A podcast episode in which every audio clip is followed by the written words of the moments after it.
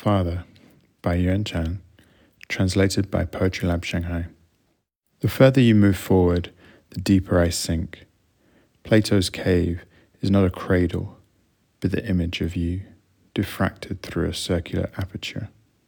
The umbrella with which I guarded you was a bullet when blasted open, a silent arrow when closed.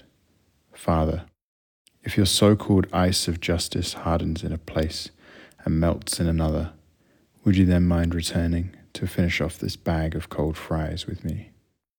I tried to stand up, kneeling on the carton, climbing over the back of the chair everyone's watching. Your voice higher than all kites and clouds. I turned around and wrapped myself up, unsure of my stance. What do you want? Toys, nuts, mushrooms, or ketchup and ballet shoes?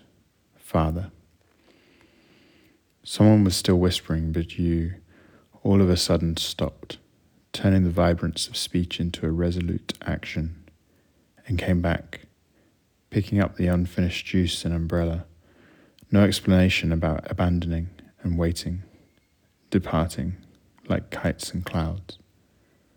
I jumped off the chair and followed you, Father. You knew, so reassuringly. You mended your pace, dashing forward. But, Father, you never saw me, trembling in the cold orange juice. The storm burst the cave, not a cradle, but the phantom, you, left me, fainting in light alone.